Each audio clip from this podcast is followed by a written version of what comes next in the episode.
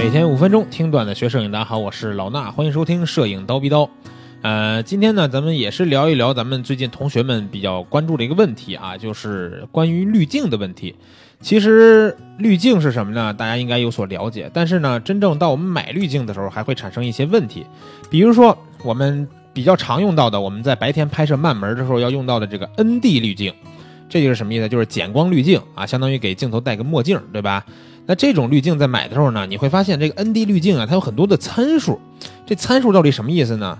咱们举例来说啊，比如说有这个 ND 八，有 ND 十六，有 ND 六十四，包括有 ND 四百、ND 一千、ND 两千，这些数字代表的意思到底是什么呢？其实呢，就是根据这个它能减光的这个幅度来说的。大家可以简单的理解为 ND 后面跟着这个数字越大，它减光呢就越明显，也就是说这镜片呢就越黑。相当于这墨镜就越黑，然后呢，可以给大家提供一个这个参考啊，就是说 ND 八它减光的这个档数呢是三档，然后 ND 十六呢它是四档的减光，然后 ND 六十四是六档的减光，ND 一千是十档的减光，ND 两千呢是十一档的减光。所以大家如果是记住这些减减就是减光的档位数啊，你也不用理解说它每个档之间差多少，你只要理解说这个 ND 滤镜。到到底就是说它这个数字的大小有什么区别就可以了。然后呢，当我们实际去买的时候，我可以给大家一个建议啊，呃，我建议咱们可以选择最，如果说我就买一片 ND 滤镜的话，我建议大家最早就选择这个 ND 一千，因为看上去这 ND 一千数字很大，它可以减十档的曝光，对吧？就是感觉特别黑。但是呢，它真的是可以让我们在白天应对这种三十秒的慢门这种拍摄。你如果用 ND 八呀、十六呀，很可能在白天你达不到三十秒。但咱们比如说白天我就想拍流云，想拍水流，这时候呢就要三十秒的曝光啊。水流不一定啊，但是比如拍大海，对吧？拍流云都需要三十秒曝光，那我就 ND 一千是一个妥妥的选择。但是呢，如果你这个资金比较富裕，是吧？你也可以多选择，比如说我再买一个 ND 八。哎，这时候呢，你就发现我在大白天想拍三十秒的时候可以用 ND 一千，但是呢，比如在日落日出的时候，这时候光线看起来很暗，但是其实你如果用三十秒曝光也会过曝的时候，你可以用一个 ND 八，它只提供一个三档的减光，相对来说呢，就是让我们画面暗一点儿，也就是说我们可以选择一个减少一点光的，一个减多一点光的。啊，但是 ND 八、ND 十六都可以，因为它都是三四档嘛。你如果真是选到说，比如 ND 六十四、ND 四百，它减六档、九档的时候，它其实跟十档没有那么大差别。你在这个日落日出这种比较暗光环境的时候，你想拍长曝，它可能就会太黑了啊。所以我的建议是这样。那前面说了 ND 滤镜，还有一种叫 GND 滤镜。这个 GND 滤镜是什么意思呢？就是渐变滤镜。这种呢常见于方片滤镜啊，就不是圆形的了。方片滤镜是什么意思呢？你们应该有所了解啊。架一个架子在镜头上面，然后插一个方片进去，可以插好几片。那这个 GND 呢，其实也有参数问题，它有零点三、零点六、零点九、一点二、一点五，这大概是这五种参数。然后呢，听经过刚才的这个。这个 ND 八十六的这个概念，大家应该也理解了。NGND 的零点三到一点五，其实也是根据它这个黑度来的啊，也就是说它减光有多明显。那 ND 零点三就是减光最不明显的一个，ND 一点五呢就是减光最明显的一个，就是镜片相对来说最黑的一个。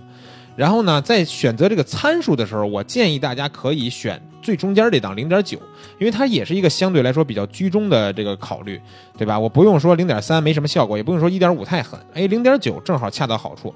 当然，我说的完全是取决于你只想买一片儿，因为像 GND 啊、ND 这种方片滤镜的系统，有时候大家都会买套装，套装里边会包含很多镜片，然后在不同的场景去尝试，对吧？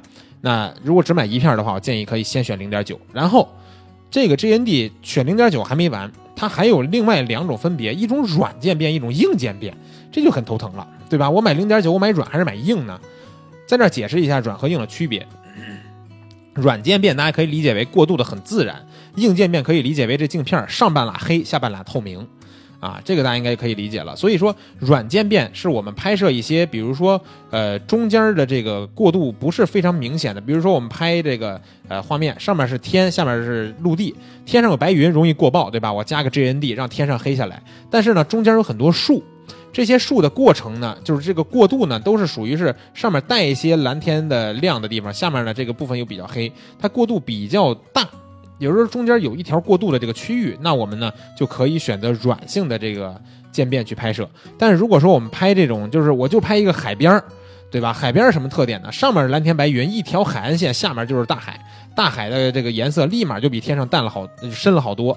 这时候我就可以用硬渐变，对吧？因为硬渐变中间就一条线，我们只要把这条线放在这个画面的水平线的地方，咱们拍摄的时候就是上半拉减光，下半拉不减光了。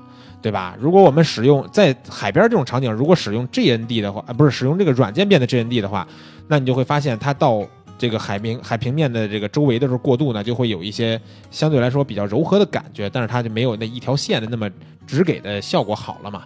所以软硬的渐变呢，就是这样一种效果啊。当然也有另外一种说法，就是说软渐变适合于广角镜头，硬渐变适合于长焦镜头。这种说法其实也没有太大错误。因为广角镜头拍摄的大部分画面呢，中间包含那种过渡的范围明显就大。如果我们用长焦镜头拍摄，你不管是拍什么样的地方，它远处的这个分界线都会相对来说比较明显，因为它拍摄的内容更少了。所以呢，大家也可以理解为用长焦镜头拍摄的时候呢，尽量可以选择硬渐变。那说到底，如果你要买 GND 的话，选择零点九，软还是硬呢？你只买一片儿，我只能说你先买个软。但是如果稍微预算这个。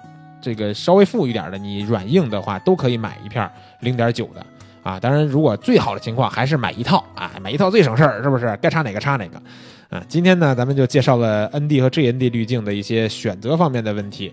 嗯，今天的节目呢，也就是这些了。明儿早上七点，咱们不见不散。